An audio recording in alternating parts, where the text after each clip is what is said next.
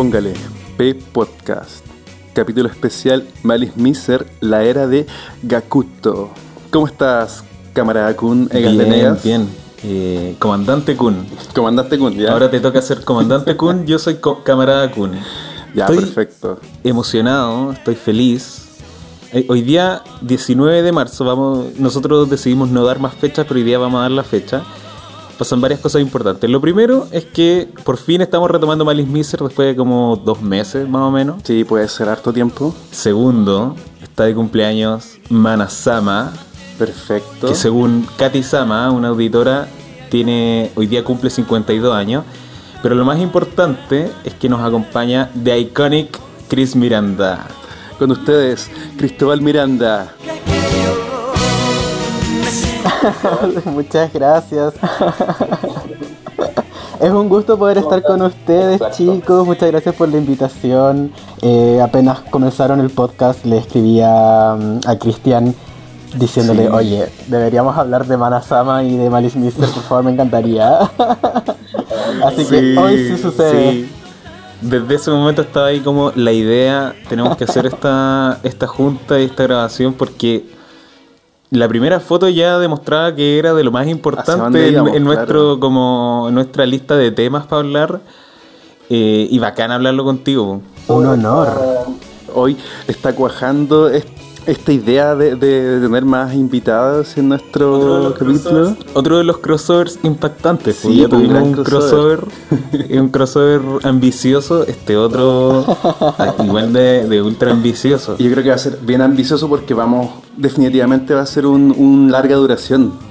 De aquí vamos a sacar Sí. una buena cantidad de De capítulos. aquí sale harto pelambre, harto pelambre, sí, harto, que harto decir. pelambre, hay harto que comentar. Eh, partimos más o menos con, partimos con los temas, ¿o no?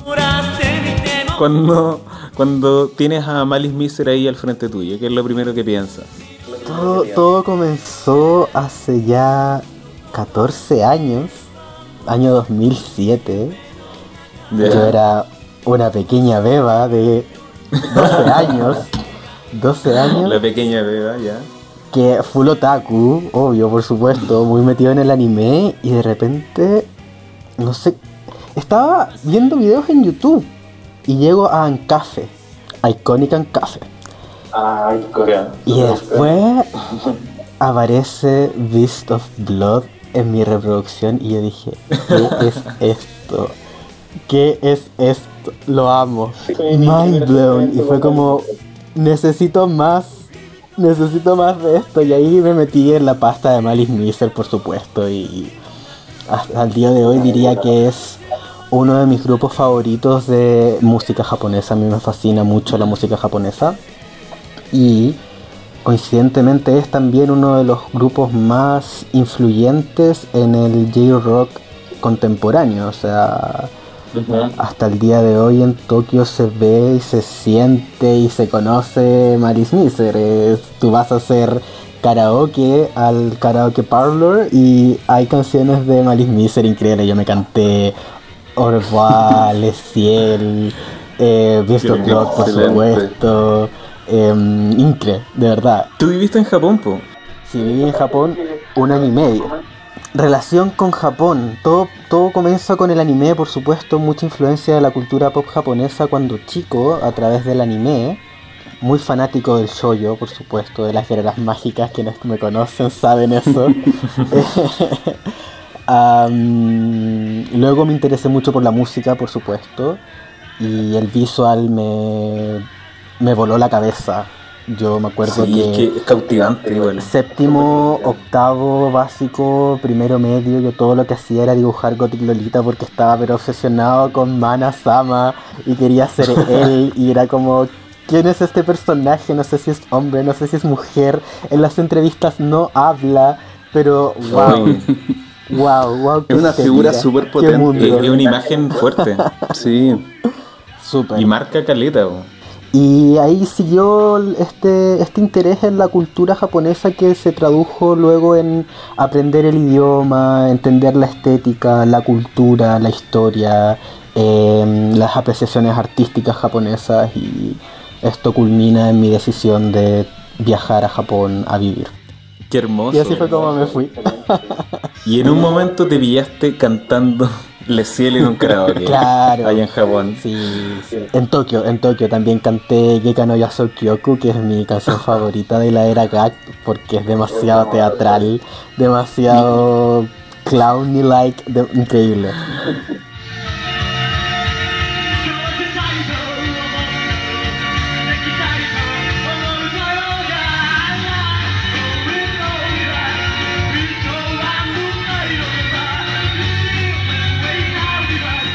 Es importante eh, la dimensión icónica que estábamos comentando de Gag.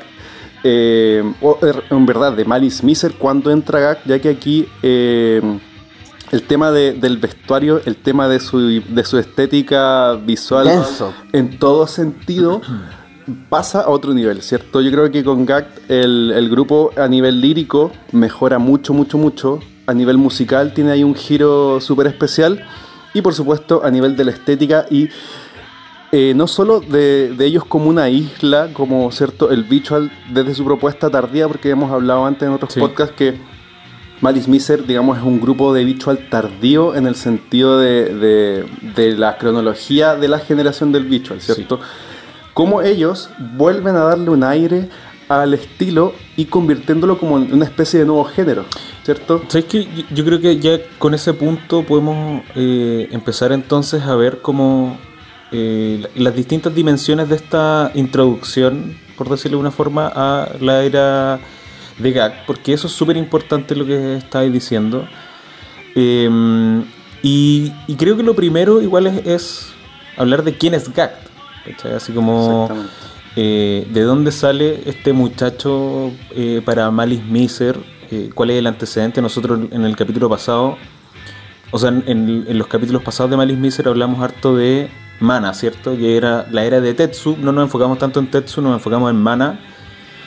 Eh, y acá el, el personaje eh, icónico de estos capítulos es Gat, ¿cierto? Eh, igual nos sirve de paralelo también Gat y Mana. Porque Mana tiene eh, antecedentes como de formación en, en música y Gat, que es de Okinawa, es hijo de profesores. Mana también tenía ese como ese antecedente familiar y de formación. Muy importante destacar también que Gak tiene ascendencia indígena. Súper interesante eso como en el contexto Japón, ya que para la sociedad japonesa Japón es una, es una sociedad monorracial, donde hasta hace dos años, aunque no lo crean, no se reconocían las minorías indígenas. Eso es súper importante. Creo que esta es un dato ahí bien, bien interesante de la vida de Gak. Y sabéis que eso también es muy interesante en relación con eh, la formación musical, porque nosotros en los capítulos de la historia del pop japonés mencionamos el enka, ¿cierto? Claro. Maravilloso género el Enka. Es maravilloso, ¿cierto? El enka, eh, el que conocemos hoy es el enka moderno, pero el enka tiene una, un, un- un- nace en el siglo XIX, ¿cierto? claro. En los 1800, eh, como música de protesta, pero muy eh, cercano al folclore japonés, al Exacto. minyo. Y Gakt, desde los tres años, comienza a estudiar piano y comienza su formación en música clásica y en enka. Ahí también hay como un- hay dos, dos relaciones que, que quizás tiene con lo tradicional y lo folclórico japonés. De- oigan, eh, ahora estaba aquí revisando mi torpeo sobre las etnias japonesas, em, casi trágico, eh, como el gobierno japonés en verdad solamente reconoce a los Ainu, que son del norte de Japón, de Hokkaido, como etnia minoritaria indígena, y no a los Ryukyukan, que son que es la e- etnia a la que pertenece la familia de Gat. Es muy interesante eso también para que dejemos de mitificar a Japón como una nación perfecta. Creo que eso también es importante decirlo. Sí, qué bacán que lo menciones, Chris, porque nosotros igual estamos constantemente un poco tratando de poner en. ¿Cómo decirlo? Poner en discusión cuáles son los valores que desde el punto de vista de la música nos entrega como reflejo Japón. ¿cierto? Ujú. Muchas veces hemos, por ejemplo, cuando hemos tocado a Diren Grey, nos hemos encontrado con ciertas moralidades que son discutibles, ¿cierto? Finalmente sacamos eh, ideas que fuesen lo más como eh, importantes como para el desarrollo eh, no sé, pues de la apreciación musical, como a la valoración de la vida, a Ah, cómo ellos versus el, el mundo occidental ven el cuerpo de manera diferente, ¿cierto? Sí hemos estado como señalando muchas veces cuáles son las figuras feministas dentro de Japón, que son pocas, pero las hay, ¿cierto? Claro. Es súper interesante que las formaciones de los grupos Visual, Visual Kei están. siempre contienen una figura femenina, pero que es un hombre travestido, que tiene mucho que ver con esta idea de que la mujer no puede desempeñarse en las áreas musicales de la forma en que lo haría un hombre. Eso es algo también muy interesante y muy analizable de la cultura japonesa y del machismo intrínseco de, de Japón. Eso es algo que menciona, por ejemplo, Yun Togawa, pues, que es como la diosa del podcast. Siempre la mencionamos. Claro. Y ella, por ejemplo, eh, al, al hombre lo utiliza como un elemento de burla también. Hay canciones de, de Yun Togawa que se llaman así como Los sufrimientos de los hombres. Claro, y Como que- para satirizar esa figura. Y la banda de Yun Togawa, que es Yapuz, es una banda, digamos, como de J-Rock de finales de los 80, que podría haber, haberse relacionado, creo yo, perfectamente con lo que estaba pasando con el Visual Kei a fines de los 80, como cuando se estaba formando. Pero no se mezcló, po. Sino Claro. que como que sigue dentro de ese mismo como círculo experimental que al final a finales a ver a principios de los 2000 yo creo que se revive a través de las bandas Eroguro cierto como el Eroguro Kei que, que tiene más fuerza a principios de los 2000 y un ejemplo de eso es Diren Grave y eso es súper complejo y muy interesante pero volviendo a este muchacho el muchacho Gak Agacto-chan. O sea, yo considero que Malice Miser con Gag es mucho más cercano al Shibuya Kei que a- al rock eh, japonés como tal. Es una cosa mucho más, más pop, más francesa, más estética, más delicada, aunque también se van en, en sus conceptualizaciones em, Rockeras. súper rockera, súper gótica, sobre todo en la sesión de fotos de No Pains, No Gains, donde se visten con los uniformes del, de, la- del- de los militares japoneses de la Segunda Guerra Mundial, que eso yo lo encuentro mind blowing, es como, oh my god. Bueno, eso también es controversial, po. Como en el mundo del Visual Kei, eh, porque yo creo que en esas fotos, que no, no las recuerdo ahora, pero, o sea, no las recuerdo bien, pero salen con la bandera del Imperio. Exacto, sa- salen con la bandera del sol naciente, que, Sí, claro. que es, un, es un símbolo bastante fuerte en Asia. Sí, pues es una figura muy muy potente y que de hecho últimamente está como en, en discusión el, el si- si es que seguir mostrándola como una, un reflejo, digamos, que merece ser mostrado al resto del mundo. O sea, yo considero que los japoneses pueden seguir usando esa bandera porque es parte de su historia, pero siempre he tenido yo cierto eh, resguardo de esa de, de ese símbolo patrio japonés porque evoca mucha mucho sufrimiento, mucho mucha violación a los derechos humanos, entonces como mejor dejémoslo en Dejémoslo de, de lado. Igual que, igual que la bandera japonesa, tampoco no necesitas usarla, ponértela. Me acuerdo que era muy popular antiguamente el tener la- el parchecito de, de la bandera japonesa y es como... Sí. Y el parchecito del sol naciente. El parchecito del sol naciente, y a cuánta gente se lo veía es como... Y eso también, en verdad, eh, hay gente que comulga mucho con esas ideas, incluso aquí en Chile. Dentro del grupo de, de- Sí, de bueno. personas que, que nos gusta, sentimos aprecio por la cultura japonesa, hay gente que en verdad cree en esta superioridad racial japonesa, que Es Es fuerte y... mm.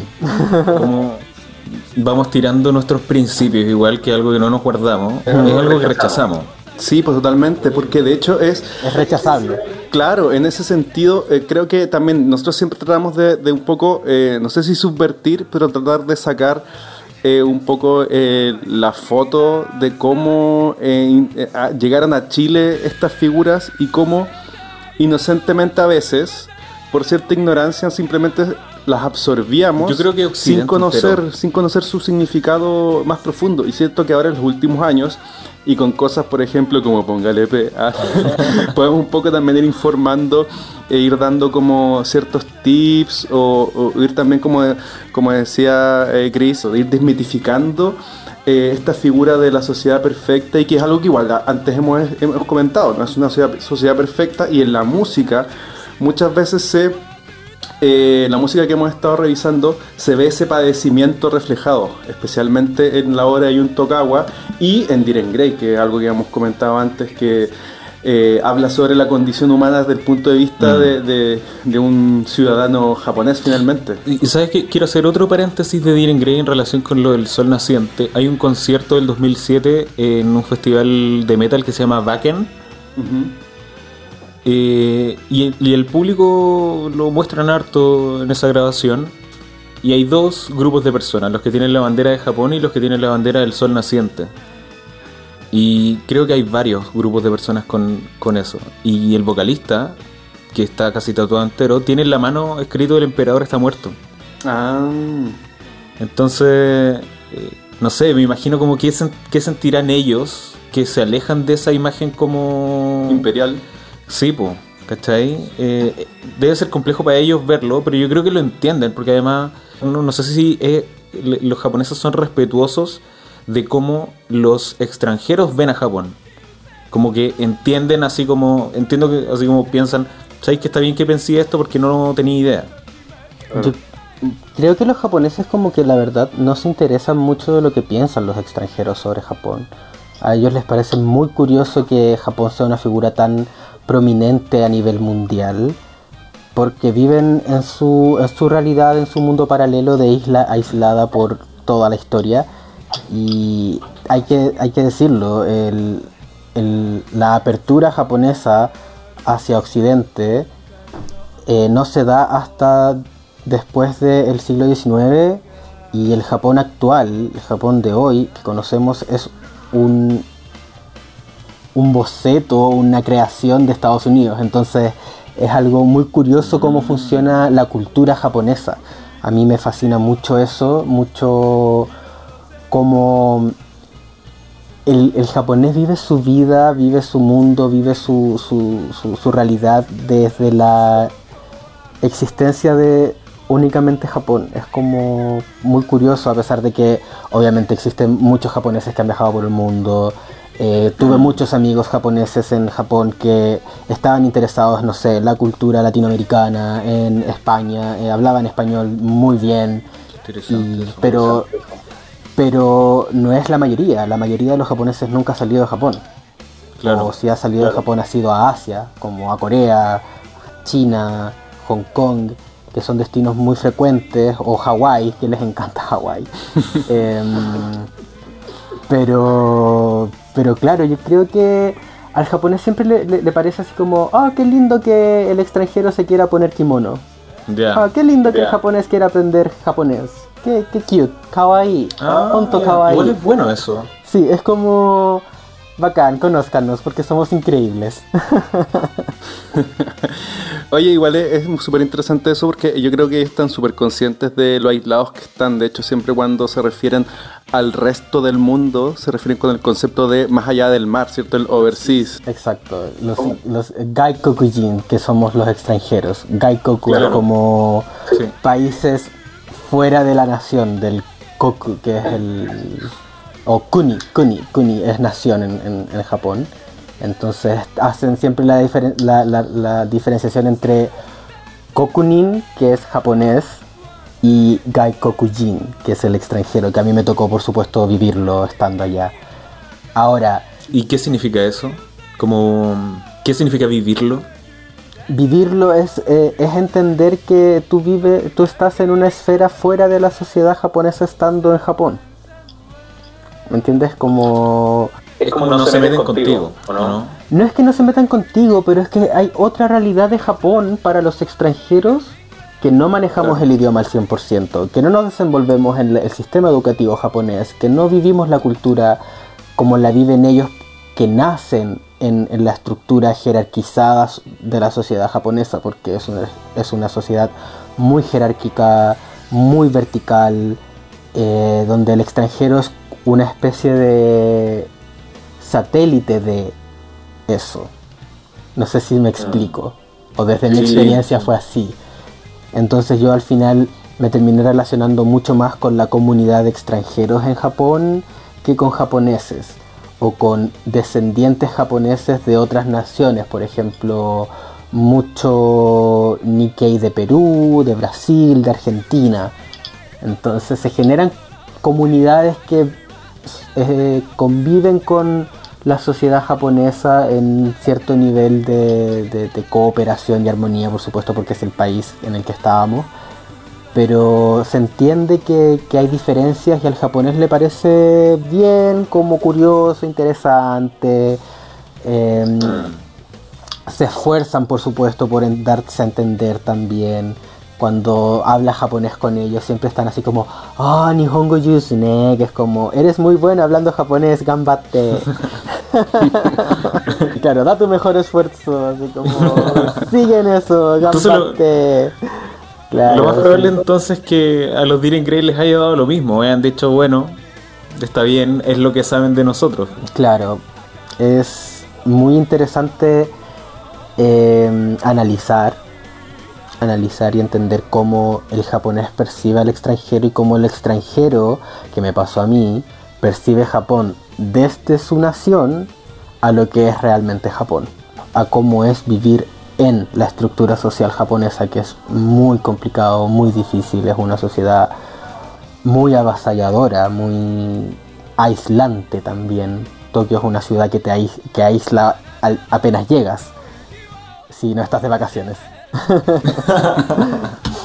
sí, es que es cautivante igual. Es que son tan cuadrados. Yo creo, por eso me gusta tanto el Visual Kei, porque para mí es una, es una especie de escapismo al, a lo cuadrada que es la sociedad japonesa, a, a, lo conformista que es, donde el conformismo se, se, enseña desde que estás en el colegio y los colegios tienen reglas de vestimenta y pelo que son estúpidas, donde te obligan a usar un tipo de ropa interior toda tu vida y que tienes que tener el pelo negro y liso para poder estar en el colegio, o si no te echan, y eso es real. Justo nosotros comentábamos en un capítulo anterior que eh, la idea del artista ah, en Japón muchas veces tiene que ver como con un sujeto que está un poco fuera de la sociedad tradicional japonesa, ¿cierto?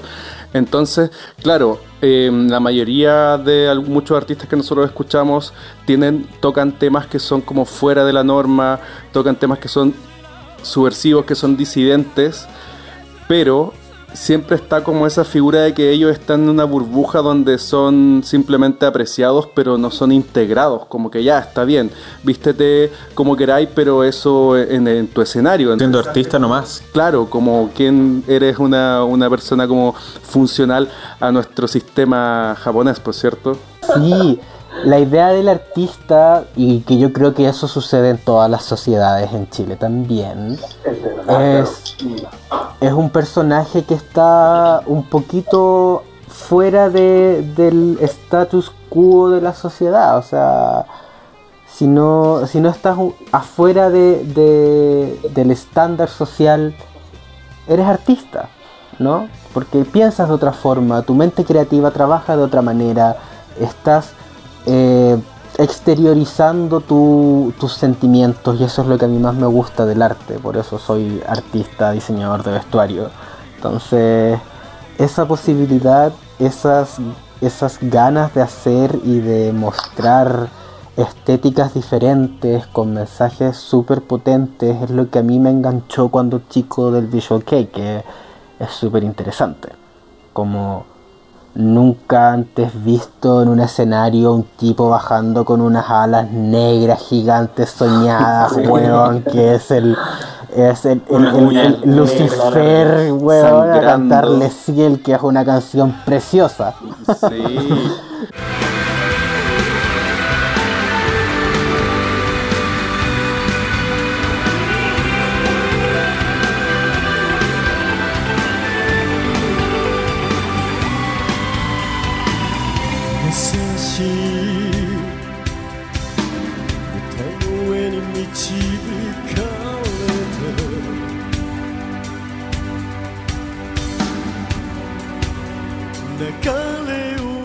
Retomemos entonces en lo que estábamos como para ir avanzando con Gag, que es el, su figura. es el artista. Sí, mencionamos que es un que desde los tres años comienza su formación en la música y a diferencia de Mana, que es algo que nosotros mencionamos en el capítulo pasado, su influencia, la influencia de Mana era Bach, ¿cierto? Claro. Bach, no de John Sebastian Bach, no el de Skid Row. El rubio de labios carnosos de Skid Row. Él no. El artista o el músico que es más influyente, o la principal influ- influencia de, de Gag es Chopin. Mm. Y em, la formación de Gag como que diferencia mucho eh, la perspectiva de la banda, así como cómo, cómo se posiciona la banda ahora como músicos. ¿Cierto? Que es una de las dimensiones de Malice Miser, por eso es tan Claro. fascinante todo lo que ellos hacen. Pero eh, teniendo una trayectoria como músico desde niño, lo que hace Gag, siendo súper joven, es dedicarse a trabajar en casinos, eh, a relaciones públicas, Hacer monedas. a hacer, hacer lucas. Y de hecho, eh, él lo menciona en su autobiografía, que creo que es del 2003, o el- como el, entre el 2003 y el 2009, así como 2003, 2006, 2009, no sé qué año es. Pero él menciona que tenía una vida lujosa y que entendía perfecto por qué ganar plata en realidad te arruina cualquier trabajo eh, así de ambicioso. Porque él cuenta que, no sé, ganaba muchas lucas en sus relaciones públicas y como que solamente podía pensar de él que era o un gigoló o un yakuza. Claro, que de hecho Y- él declara que eso así lo veían a él. Así lo veían a él. Y, y que más encima de eso terminó en que eh, de pasar a, no sé, gastar 500 yenes diarios, gastaba ya 5.000 yenes diarios cuando ganaba mucha plata y se le fue y al final se quedó sin lucas.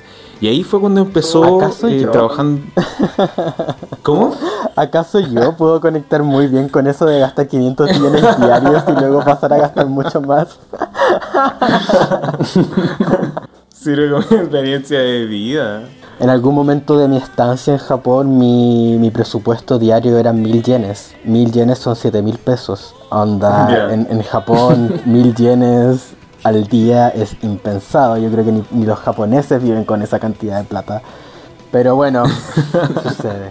Es interesante igual en ese sentido como eh, eh, Gag declara muy como abiertamente el, los éxitos y las miserias que les ha, to- les ha- le ha tocado vivir durante su desarrollo como, no sé si como, claro, como persona o como figura. Bueno, igual lo interesante de eso es, eh, no sé, pues estamos, nosotros sabemos información porque lo dice Gact. Y él tiene su versión de las cosas, entonces él puede Claro. eh, como, como ponerse a sí mismo como alguien que entiende perfectamente lo que es ganar lucas, que entiende perfectamente lo que es volverse loco por la plata, ¿cachai? Eh, como para sacarse las culpas también.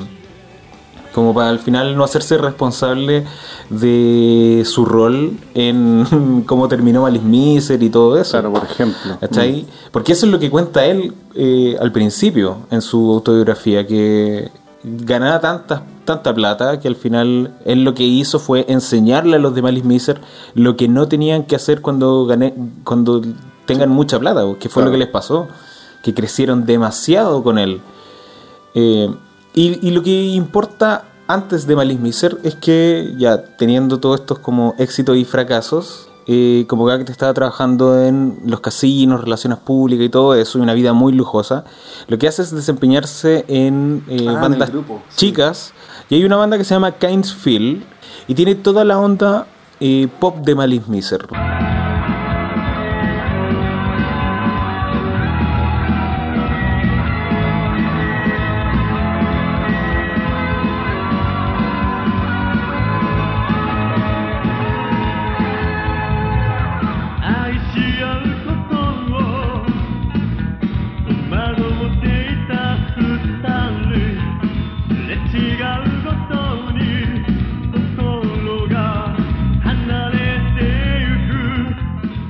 Recordemos que todo esto que, que hace Gact con su banda Keynesfield ocurre mientras Malice Miser está con Tetsu. Y, y con Tetsu el estilo es bien, es bien específico, ¿cierto? Claro, mucho más Eh, progresivo, más. Claro, como post-punk, eh, thrash metal, ¿cierto? Nosotros mencionamos harto las baterías thrash metal. Claro. eh, y que además está muy presente la música clásica, sí se nota mucho. Es como metal con, o, o no, ni tanto eso, así como post-punk con música clásica. Muy clara en las composiciones de la época de Tetsu. Y eh, el pop se nota que lo trae eh, a la banda Gact. Claro. ¿ya? Y yo creo que ese es el punto que, que tenemos que tocar ahora, como en, esta, en este capítulo de introducción a Gact, que es el sonido nuevo, ¿cierto? Recordemos harto, tengamos súper presente en este momento el sonido de el sonido de Memoir, ¿cierto? El disco del 94, el primer disco de Malice Miser. ¿Qué es lo que pasa en este momento? Hay una influencia clara de lo que es el pop francés, ¿cierto? Sí, ese es el elemento clave en Clavísimo. la época de Gact, ¿cierto? Pero que ojo, tampoco es solamente mérito de él, ya que eh, aquí hay una figura femenina muy importante eh, de la música francesa que ya, ya venía influenciando a Ah, Mana claro. desde antes, ¿cierto? Que es la Mylène Farmer, exactamente. Milen, the iconic, the one and only. La mega hiper icónica en Europa que aquí poquito se conoce. Mylène Farmer, la reina del pop francés con todo así maravilloso. Es increíble esta mujer, yo la admiro caleta. Con razón la Mana Sama también la admira tanto.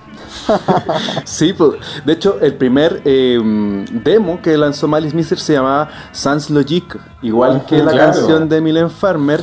Ellos ponían Sans Logic antes de empezar a tocar, era la canción justo que ponían, terminaba Sans Logic y pa, entraban las guitarras, las baterías, thrash metal, pero ahí todo en torno como a, a- Sí. a generar esa atmósfera con los participantes, o en realidad los, los asistentes a su show antes de GAG.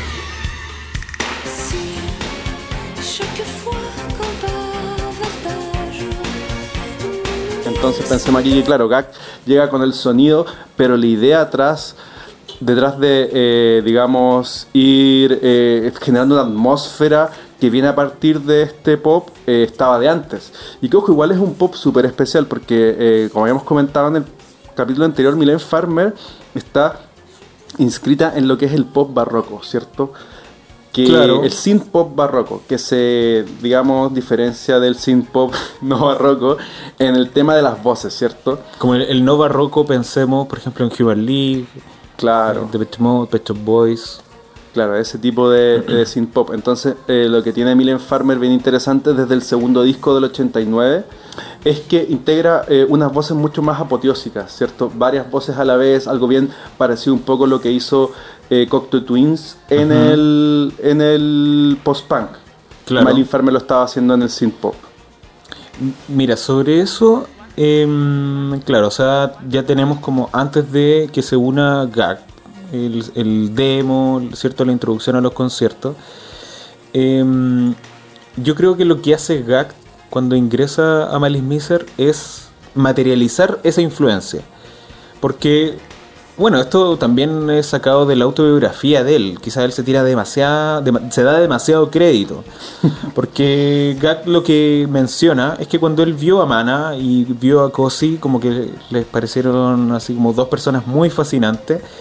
Y les dijo que eh, las cosas no, no- no tienen que quedarse ahí, ¿cierto? Los encontraba como unos músicos piolas, ni siquiera los encontraba buenos, según la, la autobiografía. Eh, pero ahí él, él- él les puso como, el- le- les metió el bichito de que tenían que mezclar todo lo que estaban haciendo con eh, lo que pasa en Europa. Claro. Como que él metió esa eh, la idea de mezclarlo todo y materializarlo concretamente porque con Tetsu, si bien tienen la estética visual, es una estética visual muy parecida a la que está ocurriendo con todas las otras bandas. Incluso con eh, Larkenciel, eh, en estos años, ¿cierto? Claro, 93. Mucho más asociado Luna un poco al, al- a lo glamoroso ochentero. Pero, pero también muy quedado ahí, ¿cachai? Sí, Exactamente. por eso Malice Misery es una banda tan importante, porque trasciende, ¿cachai? Así como que cada sesión de fotos... eh, Pero nueva propuesta. y era una nueva propuesta, ¿cierto? Y eh, sobre, le- sobre la música, que era el, el punto de recién, sobre eh, Mylène Farmer, yo creo que ese pop, el de ella, explica el sonido de Malice Miser. Yo en un momento no entendía a Malice Miser, te lo juro, así como escuchaba el, el Voyage Sans Retour y no entendía por qué era tan hermoso. ¿De dónde venía esa, esa dimensión, ¿Cachai? Así como, ¿qué esa es atmósfera esto? y ese sonido como eh, particular que tiene que ver un poco, claro, con lo hermoso o con lo... Un poco, yo creo que lo que hacen muchos ellos desde esta época es tocar, eh, digamos, con la música lo divino y lo sublime. Ya pensemos lo sublime como un concepto que abarca lo bello e inabarcable. Pero, eh, pero mira, eso sí como perfecto, pero desde un punto de vista muy teórico. Yo estoy hablando como de entender lo que escuchas. Estamos hablando Claro. del año 96. El año 96, pensemos en otra banda grandiosa, Larkenciel. Tienen un pop que es muy fácil de identificar. Con Malice Mm. Miser, tú escuchas esta cuestión, así cerráis los ojitos y no se entiende muy bien qué es. ¿Cachai? Así como, ¿es similar? ¿Es, es rock como el de Larkenciel? No. claro. ¿Es pop como lo que estaba ocurriendo el 96 en Japón, Shibuya Kei, por ejemplo? No, Tampoco. No es. Es ochentero, sí, pero a la vez es Visual Kei, ¿cachai? Entonces, pero creo que Mylène Farmer explica el, son- el sonido de, de Miser en esta época.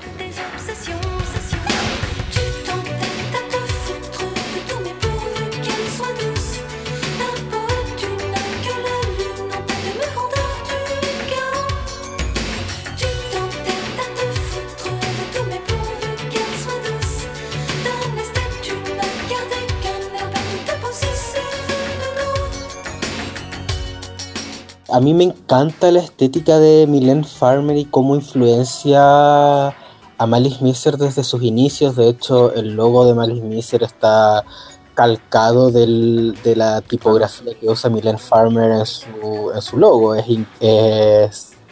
Sí, es el mismo.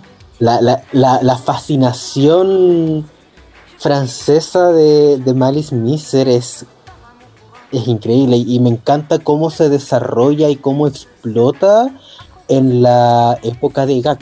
Entonces nos empezamos a ir en estos viajes medio que vamos a, a- a Versalles, a Francia, Ujú. nombres tan rebuscados de las canciones, todo en francés, que te ponen francés en las letras de las canciones, te buscan esta estética muy del pop francés llevado a la realidad japonesa y eso es lo que hace único a Malice Miser en, esa, en ese contexto histórico de la música Claro. japonesa y los lleva a firmar con, con Nippon Columbia, que es una discográfica gigantesca. Entonces es como... No sé. Mm. Yo creo que eso demuestra lo inteligentes que fueron. Porque eh, Exacto, lograron como mezclar muchas cosas distintas. Qué inteligente es Manasama y Kosi. ¿Qué, qué nivel de conceptualización lograron para hacer de esto que es el Visual Kei, que es un case, que eso significa como moda, under, hacerlo popular. Hacerlo Sí. Transversalmente popular porque todo el mundo conoce Malice Misery, todo el mundo conoce el Merveils, por ejemplo. Claro, hasta pregnó eh, ese disco de forma tan fuerte en la cultura y la estética incluso de Gact que eh, es, es conocido el- el- este tema de que el Final Fantasy VIII, el juego de PlayStation 1, está basado en toda la estética. El protagonista de, de ese juego es Gact, Gactu. Claro. Así, eh, literal. te habla mucho de, de la- la potencia que tiene eh, esa figura porque eh, los videojuegos, al ser una industria un poco reciente, una industria como, bueno, ya no tanto, pero en esa época era nuevita, ¿cierto? Recién se estaban, eh, digamos, desarrollando como una industria millonaria y que pusieran o tomaran a Malice Miser como un referente para un- una producción AAA tan importante como Final Fantasy, es como que te dice directamente, oye, a mí lo que me sorprende es que ellos no hayan salido en algún opening de anime, ¿cierto? Como, como en ese sentido los openings de anime también son una- una- un reflejo de la música eh, popular del momento. Yo creo que es porque eran con- súper controladores. Lo más probable es que no hayan aparecido en un opening de anime porque Mana-sama debe haber dicho que no, porque debe haber estado en su ola y en su, en su misticismo, su, Sí. su igual eh, el, el hacer anim- eh, música de anime Anison en, en Japón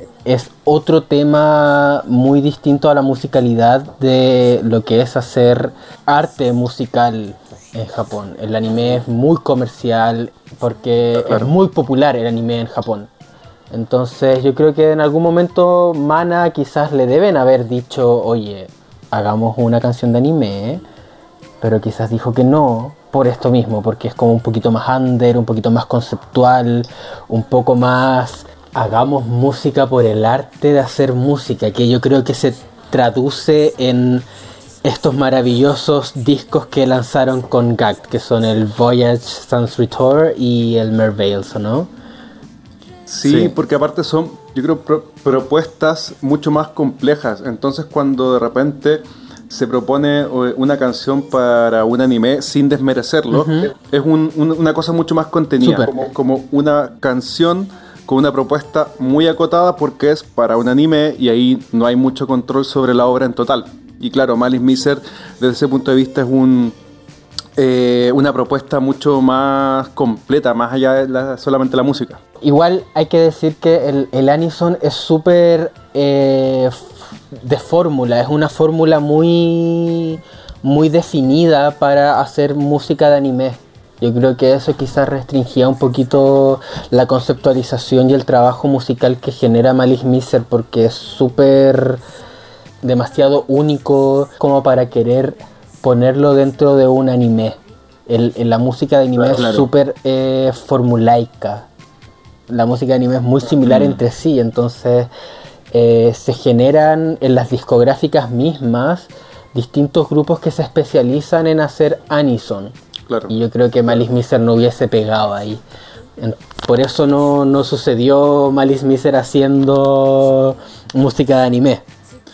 Y, y especialmente en los 90 que eh, eso que comentas, el- la fórmula era mucho, mucho más acotada, más presente, porque luego en animes que se han visto desde los años 2000 en adelante sí que había música más variada, ¿cierto? Porque podemos encontrar, ejemplo, en Death Note, eh, cosas metal súper duro con Maximum de Hormone, después hay cosas un poco más jazz como la- el opening de, de Cowboy Bebop. Entonces, Claro. justo en la época en que Malice Miser la estaba rompiendo, la fórmula de la música de anime era una fórmula mucho más eh, específica, ¿cierto? Sí, súper, súper, súper específica. cerrando ese como primer punto en cuanto al sonido nuevo, porque eso es lo que hemos estado hablando, eh, hay otra hay otro género súper relevante que ingresa como a Malice Miser y a lo que ellos van a hacer, que es el, el post-industrial. Nosotros hemos hablado harto del industrial y del post-industrial, y hay una banda en específico eh, que es Ministry. Ministry es una banda, eh, ¿son ingleses o gringos? Son gringos, parece. Los Ministry son gringos y, mira, a ver, eh, a principios de los 80 Ministry es una banda como de synth pop. eh, en algunos, yo creo que es muy parecida a Human League, como Sí, lo- muy de en el Human primer League. disco. Pero después van como desarrollando el, el tema del industrial y hay una canción del 89 de, de Ministry que se llama Thieves. Primera del disco del 89. Es la primera del disco del 89. Escuchémosla un poquitito.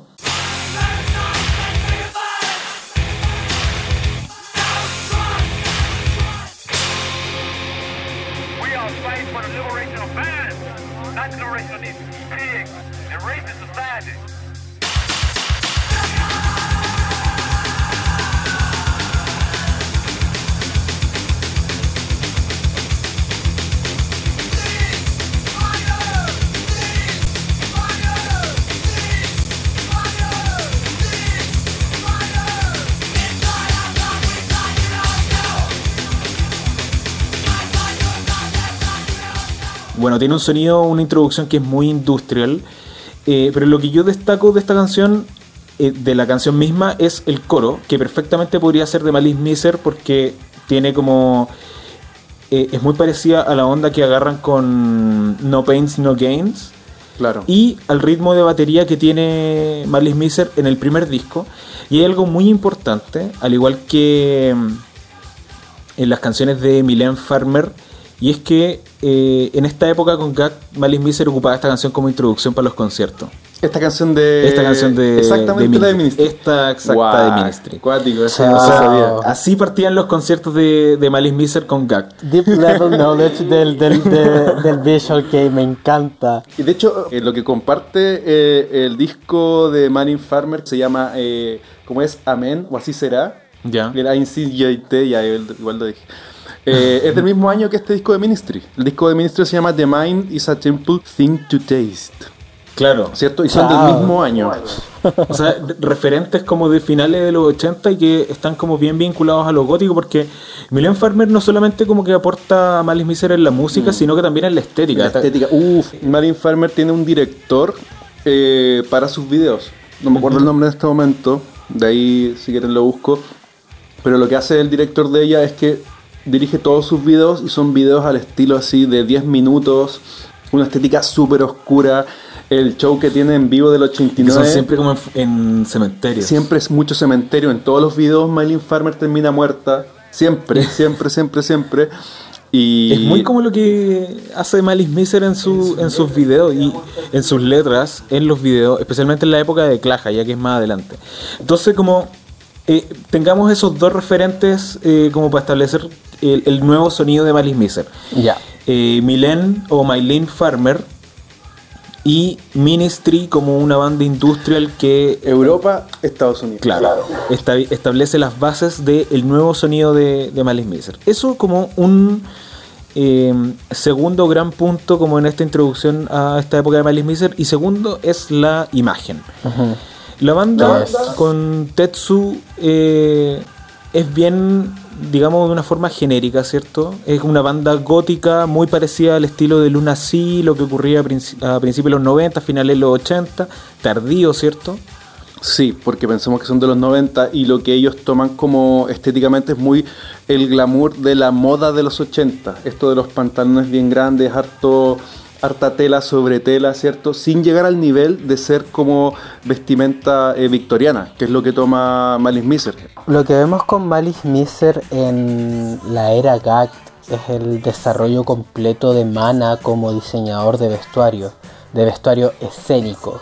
No, no, no solo como ropa para vestir, sino que vestimenta para ser usada en el escenario, vestimenta que comunica parte de las eh, letras de las músicas y el apogeo de este diseño se ve en el live de Merveils, que es increíble, donde vemos un, un- una transición entre lo gótico, lo teatral, lo moderno, Los lo también.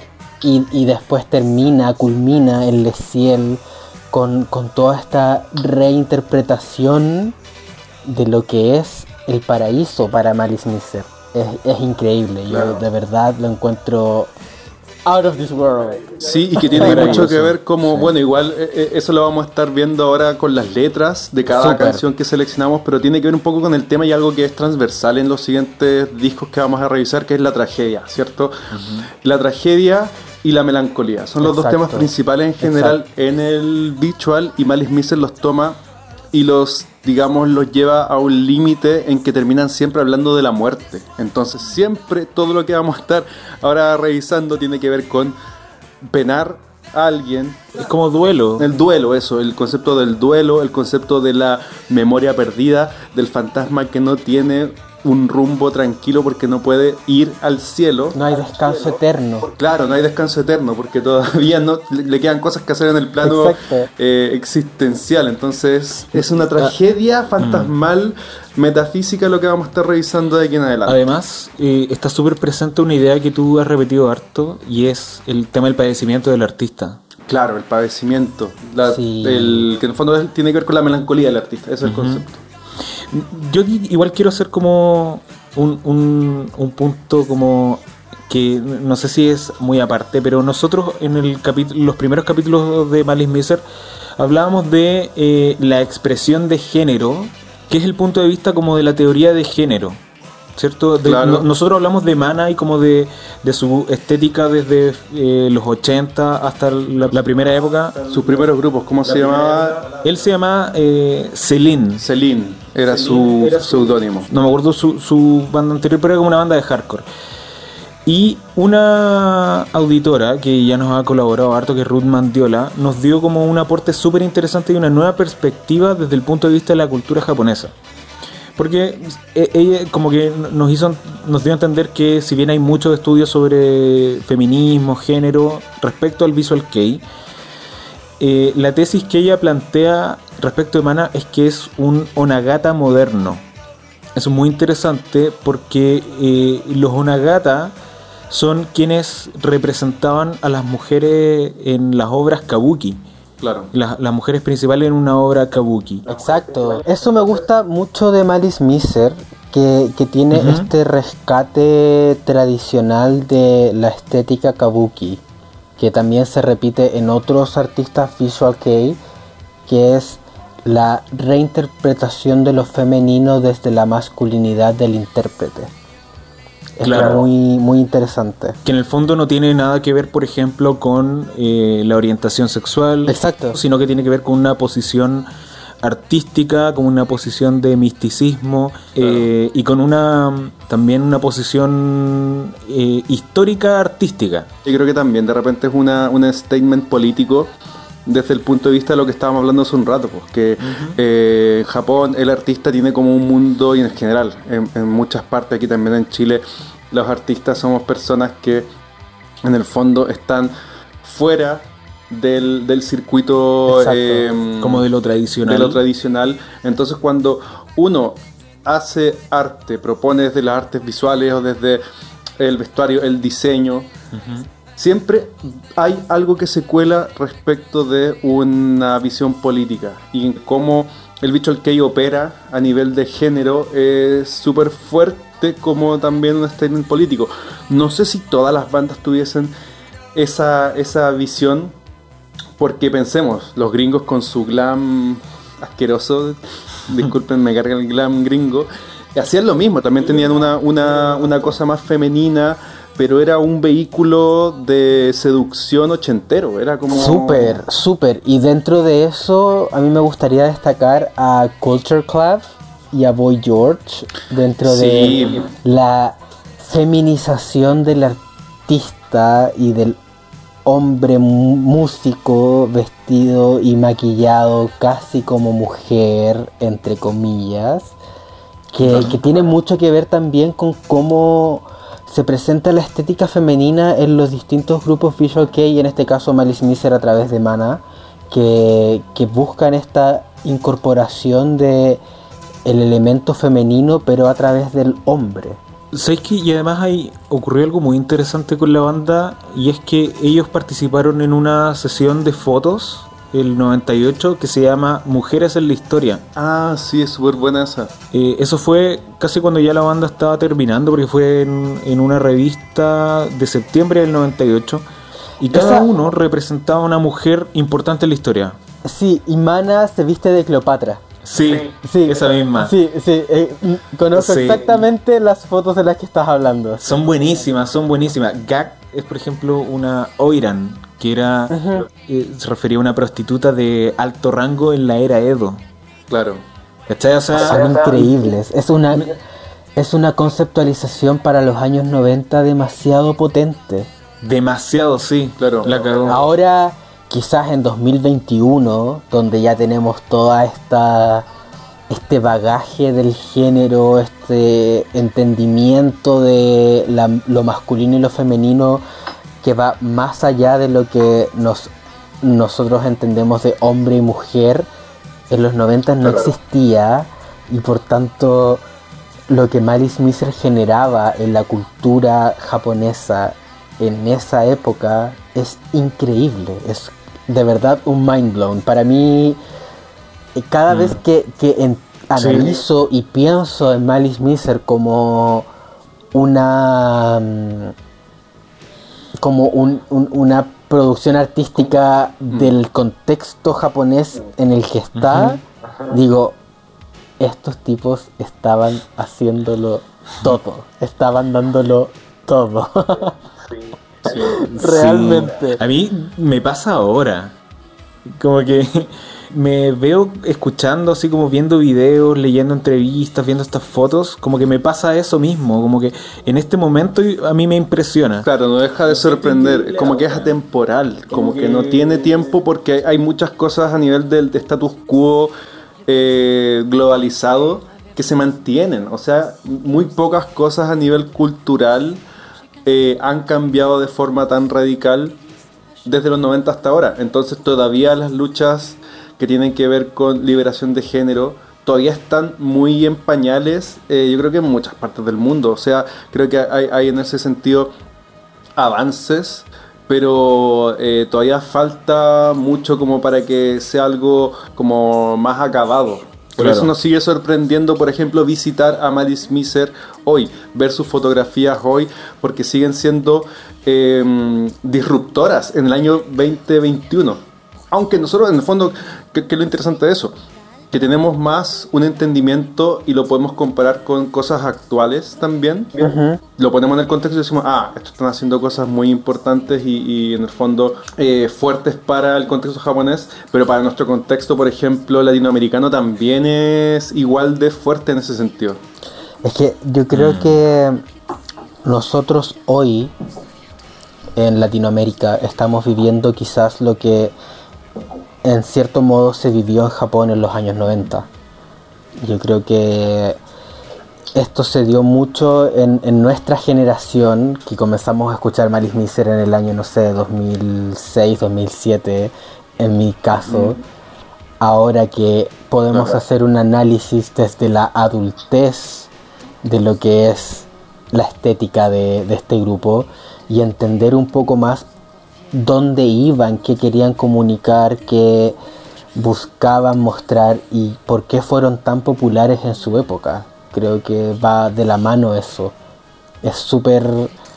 No hay forma de discutir por qué Malice Miser fue tan popular en, en los 90 con lo que estaban haciendo, porque lo que estaban haciendo no lo estaba haciendo ningún otro grupo en Japón y no se había hecho nunca antes. Sí. Y ese punto es muy, es muy importante, muy bacán. Y ahora ya para entrar como a los, a los primeros singles con Gag.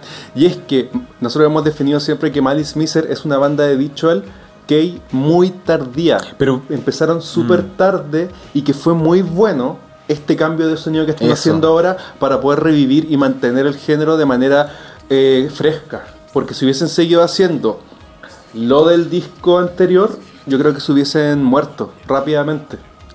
Sí, creo que ese- eso es lo más importante de la llegada de Gag a Sí, la por banda. supuesto. La imagen sabemos que es transversal a toda la historia de, de Malice Miser, entonces la vamos a tener súper presente con los distintos, no sé, pues videoclip, las presentaciones en vivo, la, la presentación en vivo de- del 98, esa de McVale, Claro. bueno, tienen estilos distintos en cada canción, Exactamente. entonces ya.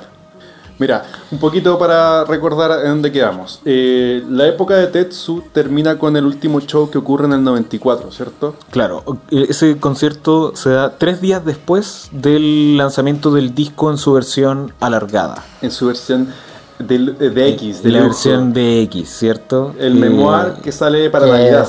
Es, es Claro, porque el, el memoir sale como en julio y la versión de X Con Baroque. con Baroque, esa sale el, el día de la Navidad, eh, que al final le aumenta como 7 minutos más al disco. Y Claro. tres días después hacen el último concierto, ya se va el muchacho. ¿Qué pasa entonces? Después de casi un año de estar fuera de los escenarios, Malice Miser vuelve el 10 de diciembre del 95 con un nuevo single. ¿Cuál es ese single? Urubachike Kamen no Shotaijo. Escuchémoslo un poquitito.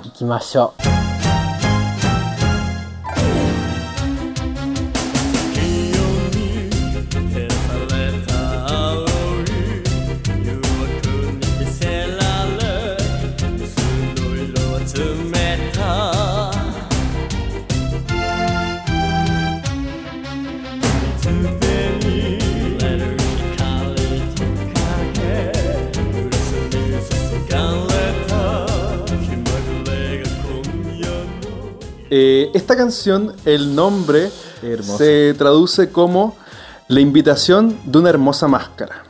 A veces Ya. he visto también que la traducen como La invitación a una mascarada, pero ahí de repente Que es como, que una fiesta de máscaras. Una fiesta de máscaras. Sí, ¿ya? yo lo entiendo, lo entiendo más como a masquerade, como una, Claro. una, una fiesta muy a la francesa que es donde tú te disfrazas, es como casi Halloween actual. Será un poco como las fiestas de mm, En Ojos Bien Cerrados de Stanley Kubrick. Yo creo que Malice Miser tiene una, una, una dimensión erótica súper potente. Súper. Y hablando del erotismo, no solamente de lo lujurioso, sino también el erotismo frente a el tema religioso y al tema de la muerte. ¿Ya? Porque aquí ya para pasarme, que de, de repente esto lo editamos, pero eh, según George Bataille, ¿ya? Que es eh, George Bataille, eh, él en su importante texto de estética, el erotismo, eh, da vueltas sobre la idea de eh, lo erótico de la pintura, por ejemplo, religiosa. ¿ya? Donde siempre se retrata la muerte y donde siempre se retratan temas como muy elevados y como eso en el fondo configura el erotismo en cuanto eh, es como, no sé si es lujurioso en sí, pero tiene una dimensión como de despertar sexual el acercarse mucho a la muerte. ¿ya? Entrar a esa idea eh, sería muy, muy denso, pero pensemos que a nivel estético, del estudio de la estética en el arte, el erotismo se liga mucho a la muerte, digamos teóricamente, y a los temas religiosos. Y eso es algo que toma harto, eh, yo creo que seguramente estos chiquillos leyeron eh, ese texto, el erotismo de Bataille, porque está súper presente en O todas sea, sus igual canciones. se- cacha que son super Mateo, al menos Súper Mana Mateos. y con la llegada de Gag, eh, como que llegan a incorporar demasiados conceptos distintos. Eh, Gag, de hecho, creía que no eran tan buenos músicos como era él, porque él sí tenía una formación así como de. Era, sus papás eran ¡Qué profesores, los papás de. Sí, ¿no? Y, Patudísima. súper patu- Patudísima la gag, menospreciando a la y Manasama. llega a decirle así como, a ver, mana, Chao. bájate de la moto, mana. Ella Sí. pudo, y lo logró, y lo logró. No, es súper brígido gag, como que tiene como demasiadas motivaciones muy complejas. Acuérdate que nosotros leímos en la autobiografía que él decía que incluso cuando tenía problemas quería meterse como en una secta, que Sí, fue la secta que... La secta del gasarín, ¿cómo se ¿Del llama? esa gasarín en el de lo- metro? Sí. Uh, Como que es un gallo como con demasiadas, demasiadas cosas en la cabeza. Sí, y tragedia, que- tragedia. ¿eh? se interesa tragedia. mucho en la, en la tragedia. De hecho, hay una, hay una anécdota en que la primera noche en que se juntan, en que conocen a. eh, se, con- Mana se- y a Cosi. se conocen con Mana y Cosi. Que carretean Se y pueden todo. hablar y cuentan, y en un momento están como carreteando en el departamento de uno de ellos dos, te lo cuenta en la La casa de Mana. La casa de Mana. Sí. Y están curados y están como medio callados porque recién se estaban conociendo. Entonces, como que comentaban y se preguntaron, oye, ¿qué, qué, qué tienen ganas de hacer ahora? ¿Qué harían ahora si pudieran Claro, hacer cualquier y cosa? Lo que hace es, es Cosi preguntarle a Gag qué le gustaría hacer y Gag no era de Tokio. La Claro. banda es de Tokio, entonces como que Gag les dice así como, "Mi- lo que más me interesa cuando tengo problemas es acercarme a esta al secta. templo de la, sí, a San Reñado al templo, al edificio donde se reunía esta secta. Y esto Que era a un Supreme Truth ya, la de Aoyama. de Aoyama, exactamente. Aoyama. Entonces, Oye, Aoyama es un lugar muy fancy en Tokio. Sí, pues porque esta era una secta que movía mucha plata y creo que meses antes había ocurrido el evento del gasarín en, en, en el metro. Entonces, en este momento como que Gag dijo, ¿sabéis qué? A mí me interesa, como que fue una cuestión súper media como de talla. Entonces como que Mana Yo me los imagino muy curados. Muy curados. Mana y Cosi dijeron, ya pues vamos. Y fueron. Y puro que estuvieron parados enfrente del edificio, que era la sede de esta secta, eh, un buen rato y estaba como custodiada por, por policías y todo, porque hace poco había pasado el tema de- del atentado terrorista de, de Gazarín. Mm, Que es como de los más brígidos. Chikatetsu Sarin Chiken, ¿no? Oye, volvamos a la canción. Volvamos. La interpretación que tú le estás dando es desde el punto de vista de... eh, como el imaginario que presenta el nombre de la canción, ¿cierto? Claro, que de hecho yo creo que eh, mezclando lo que, lo, lo que, lo que dijimos con, con Chris sería una buen- muy buena traducción. Eh, la invitación a una hermosa mascarada, ¿ya? Porque aquí sería la fiesta. Exactamente, la fiesta. De hecho, por eso la banda en, la- en la presentación en vivo que tiene, que es del 97, que se llama Voyage. Esta es la primera canción que sale ahí, salen todos bailando con máscaras. po. Es como de esas canciones donde casi solamente está tocando Kami y Yuki. Kami Claro. en la batería, Yuki en el bajo. Y los demás, Gag, eh, Kosi y Mana, están bailando abajo. Y están bailando con máscaras. Al final, en el fondo, esa es la, es la representación de la canción. Sobre la canción misma, igual hay varias cosas que decir, porque esto es lo primero que sacan con Gact. Y, y es un cambio radical entre lo que hacían con Tetsu y lo que hacen con Gact. Un año después, o menos de un año después, con Gact. Y es que traen un pop que no es el pop del Visual Kei que estaban haciendo las bandas en Japón. Eh, esta canción no tiene batería acústica, como todas las otras canciones que tenía Malice Miser antes. En el fondo, es una canción electrónica. Es una, eh, eh, lo que hacen es traer música electrónica. La batería, em, por ejemplo. Tiene, es programada. Hay momentos muy bonitos en la canción. Y es en el coro que tiene como un. Que está justo como. Está en el coro. Mira, escuchamos el coro. 100点もも。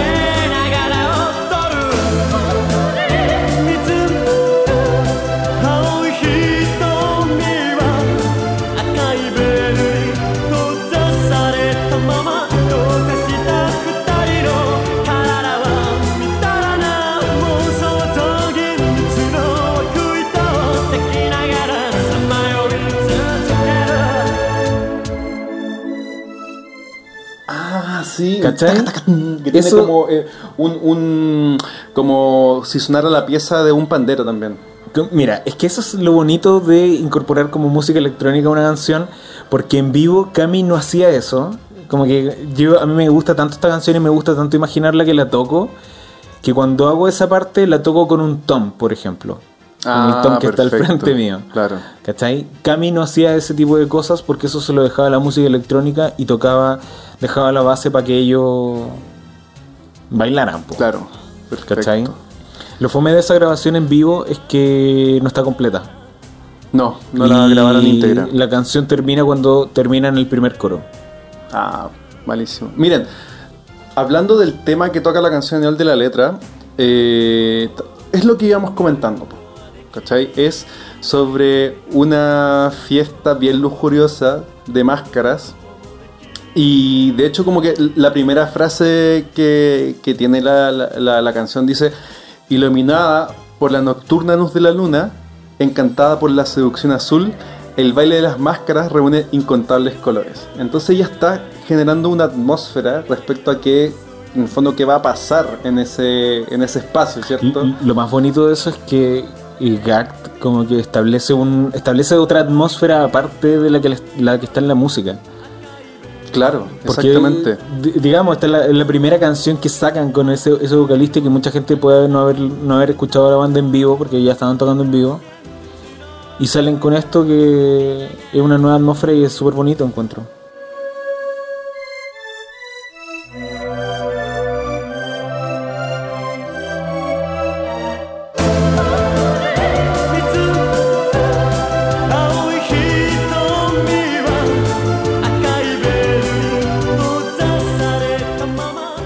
Entonces aquí ya podemos ver que la- el nivel de, de la poética que integra Gag en sus letras es mucho más potente y son letras mucho más, en el fondo, ricas narrativamente que las letras de Tetsu.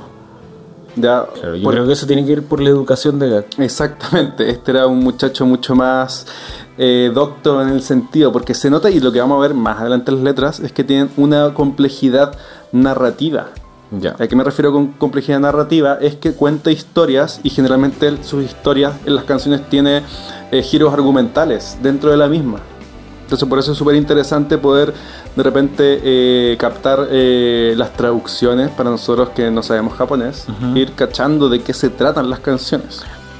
Estoy súper de acuerdo con, con cómo Uruguay Kamen no Shotaiyo es, es el, el- el puntapié inicial a esta nueva estética que nos presenta Malice Miser, mucho más French-like, más francesa, más barroca, más rococó de lo que es hacer visual en, en- en ese momento. Así que démosle, sigamos. Claro.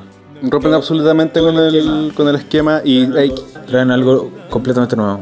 claro, en esta primera canción se nota el pop, ¿cierto? Porque está esta, esta dimensión electrónica. Hay una segunda canción que es muy bonita, que es Apres MIDI. A mí me encanta, me encanta esa.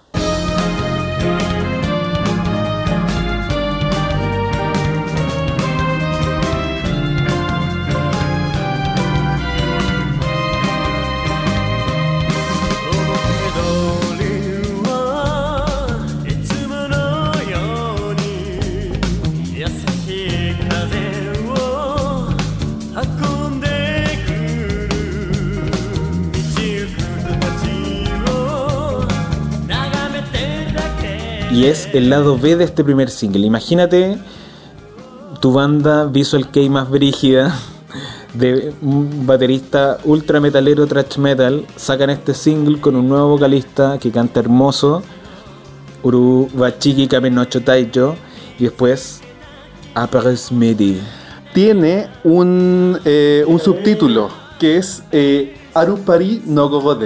Entonces, ¿cuál es la traducción, digamos, literal de esto? Après midi eh, significa tarde, après significa después y midi en mediodía en francés. Entonces, en el fondo es la tardecita, la puesta de sol quizás. Claro, ¿o no? la tardecita, ¿cierto?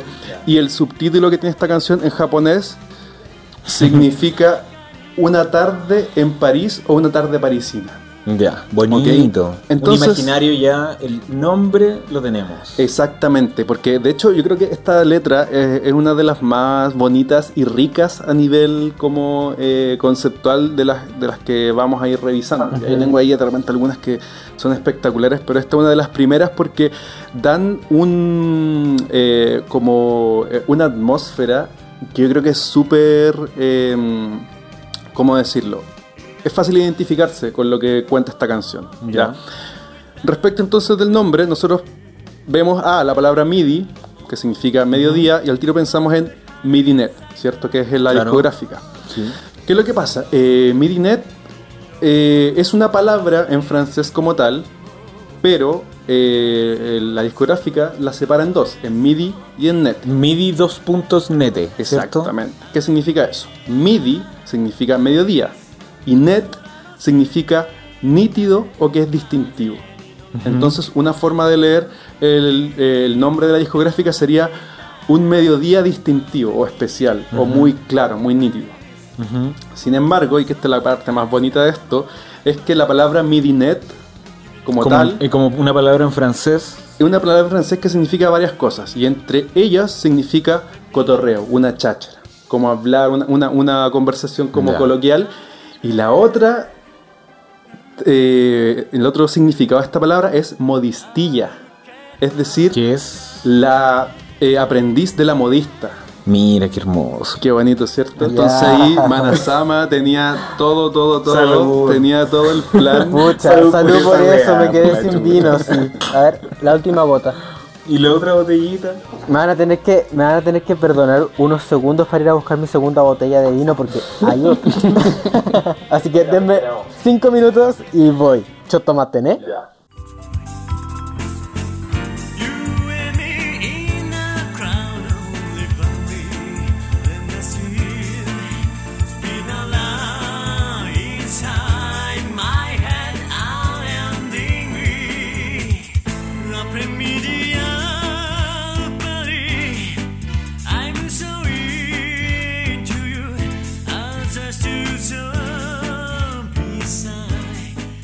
En Póngale P Podcast Salucita. se toma. Eso Se es seguro. toma, sí, yo creo que la mana Sama va a producir todas las canciones que produjo, va a estar más cura que la chucha la weona, así que salud por la mana Sama, chiquillos. Salud. Salud.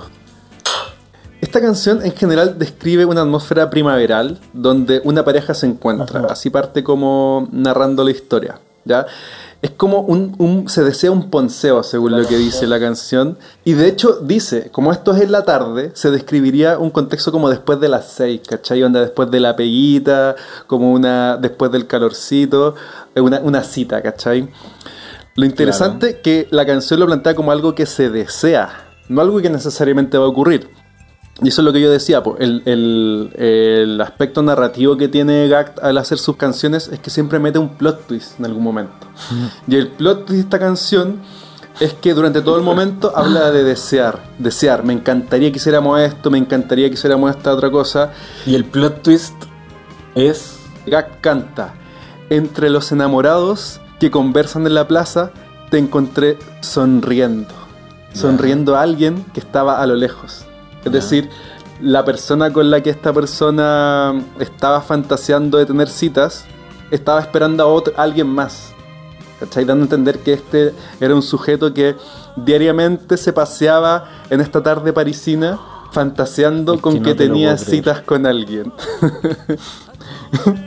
No sé por qué. Como que me imaginé una plaza como de Vicuña.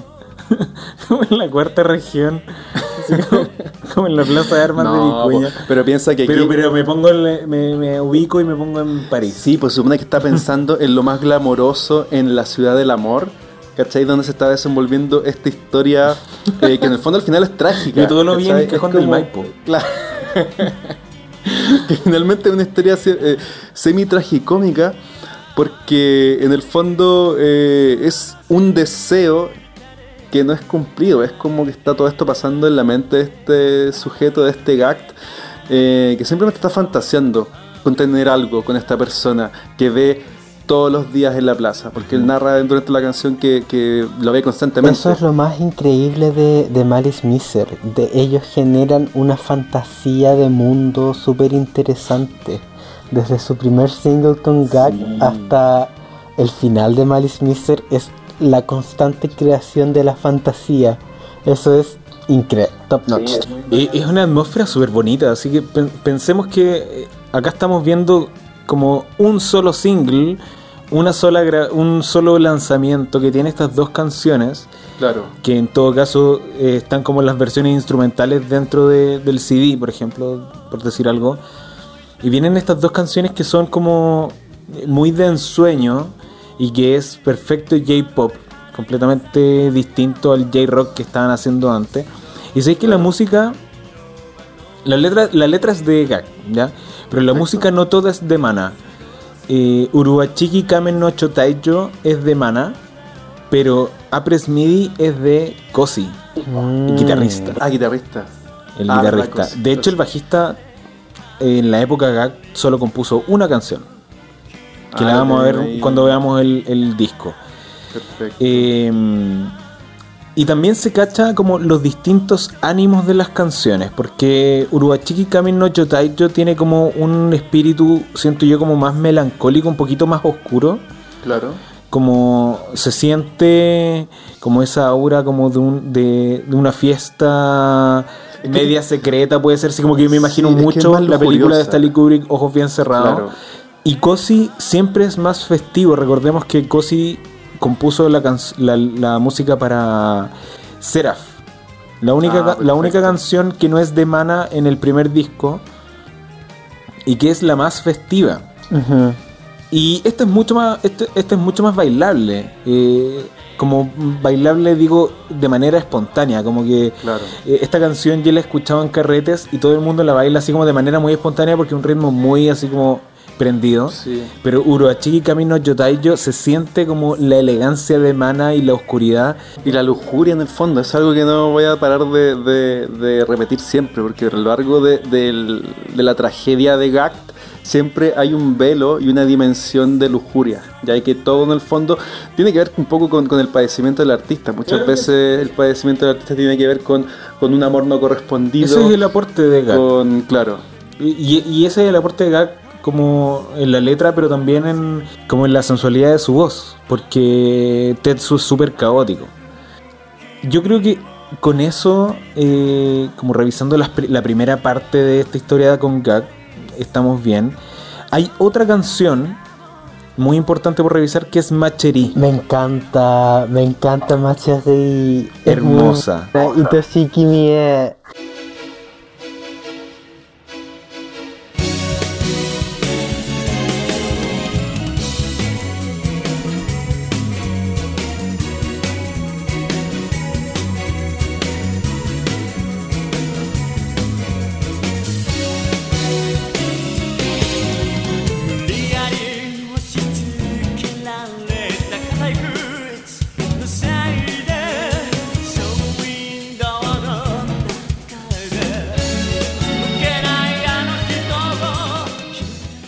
My, to my dearest.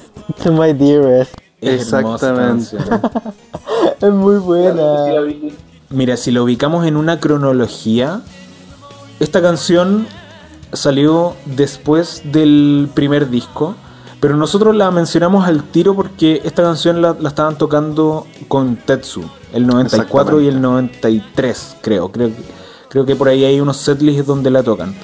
Pero la ubicamos acá porque es una canción antigua y destacar que es el segundo single de la banda. O sea, el primer single fue Uruachiki Kami no Chotaicho y el segundo es este, lo que significa que de Voyage San Return no sacaron ningún single. Aparte, importante esta canción es que eh, la intro que tiene El ti ti ti es una referencia directa a Sans Contrefaçon de Mylène Farmer.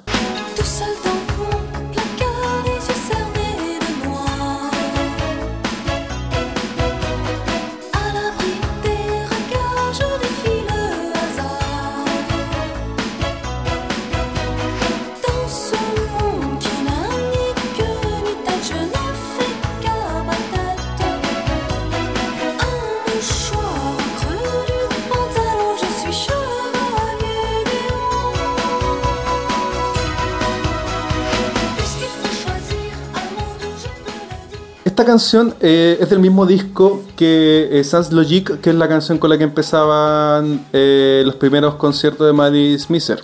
Lo interesante de esta canción a nivel de, yo creo que inspiración para Mana, es que la canción se trata sobre transgénero.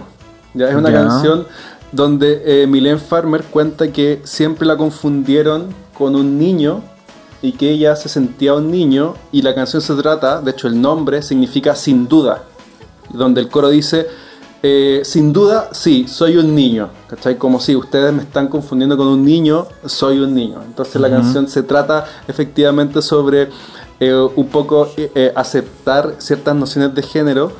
Y Sí. es algo que tiene Million Farmer eh, siempre. Tiene unas canciones hermosas sobre aceptar diferentes formas de ver la sexualidad dentro de toda su carrera y por eso la hace una, eh, un icono LGBT muy importante Sí. a nivel mundial. Por eso me gusta mucho el punto de vista de la teoría de género del análisis del Visual Kei. Porque las letras que hace Mana, que las hace ya en la época de Claja y con la banda Moidix Mois, tienen que ver mucho con eso. Como que el ser humano no, no debe reducirse a ser un hombre o una mujer y todo eso.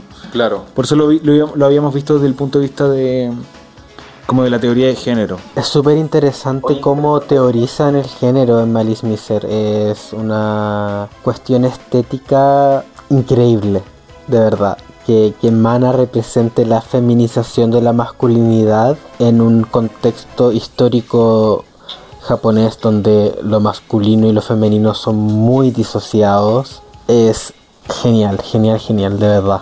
Sí, y, sabéis que igual es complejo. Yo no sé si los estudios de género que se ven al respecto son desde el punto de vista del occidente o en Japón también se discute respecto de lo mismo.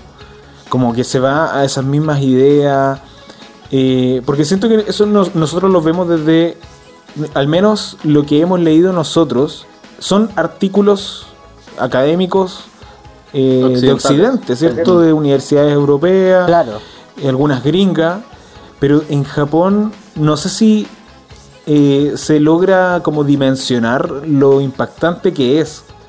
Porque a veces las cosas como que se logran separar mucho como una de otra, así como esto es lo artístico y esto es, no sé, por lo tradicional. Claro. Entonces como que yo no sé si en Japón, por ejemplo, se logre dimensionar el impacto que tuvo el Visual Kei, digamos, de una forma así como Desde el punto desde el punto de vista de la teoría de género o como un aporte a la comunidad LGBT. Eso como que me... como que no logro, no logro entenderlo, ¿cachai? Yo creo que esta feminización de la masculinidad que produce Malice Miser va más allá de lo que nosotros como cultura occidental entendemos del género. Creo que es una es un posicionamiento de la masculinidad y la feminidad desde otra perspectiva que viene dada por el kabuki, ¿no? De Claro. entender que el, el hombre puede interpretar la feminidad eh, desde su masculinidad sin restarle masculinidad porque es una propuesta artística, ¿no? El, el kabuki es una propuesta artística que tiene que ver con el hombre interpretando el rol femenino que está intrínseco en la sociedad eh, heteronormada de, de Japón, ¿no? Que Claro. tiene mucho que ver con eso. Mira, igual relacionándolo como con las letras y todo eso, eh, para mí es súper curioso cuando uno va viendo entrevistas que, que tiene la banda, cómo cambia la actitud, porque el 96 ellos presentan el single Uruguachiki Kami no Chotaicho, eh, y es súper curioso porque todos tienen eh, una actitud que es como, se nota que es como de músicos amateur, porque incluso Mana habla en esa entrevista, se presenta con su nombre. Ahí, por ahí hay dos videos en que Mana habla. Las pocas Ese es veces uno que de ellos. Mana-sama ha hablado. Claro. Hay, de hecho, hay como en YouTube así como eh, Manasama Speak y son dos, dos de estas entrevistas que salieron en Hot Wave, que era un programa en Japón en los 90. Eh, y la, ahí, ahí tienen varias entrevistas ahí y es muy interesante ver cómo evoluciona la actitud de ellos. Cada vez son más arrogantes, por decirlo de una forma. Y acá se sienten como relajaditos porque saben que están ingresando como al mundo más pop. Este, bueno, antes estaban dentro de como de este visual Sonando. kei más rudo. Sí. Ahora entran como al, a lo pop. Eh, y yo creo que con esto eh, vamos cerrando la primera parte de, de, esta, de estos capítulos sobre la era de Gag. Yo creo que ahora nos queda conversar un poco de del Voyage, que es un disco de verdad increíble. Yo encuentro que el Voyage es el mejor disco de Malice Miser porque es, está tan bien conceptualizado y está tan bien contado desde las letras de las canciones, la musicalización de cada tema y la atmósfera y la experiencia que te hace vivir ese disco es de verdad increíble. Es hermoso. Sí, de hecho creo que eh, a nivel lírico, a nivel de la narrativa, de las letras, es mucho más interesante, por ejemplo, que el McVeigh. En ese sentido, eh, tiene muchos pasajes más elaborados y más variados que lo que veríamos después en el McVeigh. A mí lo que me pasa con, con el Merveils es que noto que es un poco más industrializado. ¿no? Claro. El Voyage todavía tiene ese, ese espíritu independiente Claro. que le da el, el no tener discográfica. Exactamente. Sí. Hoy es de verdad para mí es un disco demasiado increíble. Yo, lo- yo siempre lo escucho de principio a fin sin aleatorio para poder entender lo que nos estaba queriendo comunicar Mana en ese en esa época. De verdad me parece increíble ese disco. Excelente. Entonces con esto estamos cerramos este capítulo especial y muchas gracias a ti, Chris, por acompañarnos. Po. Ay no, gracias a ustedes por la invitación. Yo muy feliz de poder predicar un poco sobre la experiencia de Malice Miser y lo que es Japón hoy en día. Así que siempre que necesiten, aquí estoy. Hermoso. Cuéntanos, ¿dónde eh, la gente te puede encontrar? Sí, exacto. Si les interesa mi trabajo, mi conceptualización de la moda, pueden encontrarme en arroba chrismiranda.cl en Instagram y en todas sus redes sociales favoritas, incluyendo TikTok muy próximamente. Así que, Buenísimo, buenísimo. así que nos vemos, chiques. Muchas gracias por esta invitación. Muchas gracias a ti. Muchas gracias a ti. Entonces, chiquillos, ponguitas, con eso terminamos el capítulo de hoy. Cuídense mucho. Hasta luego. Chaito. Au revoir. Chao.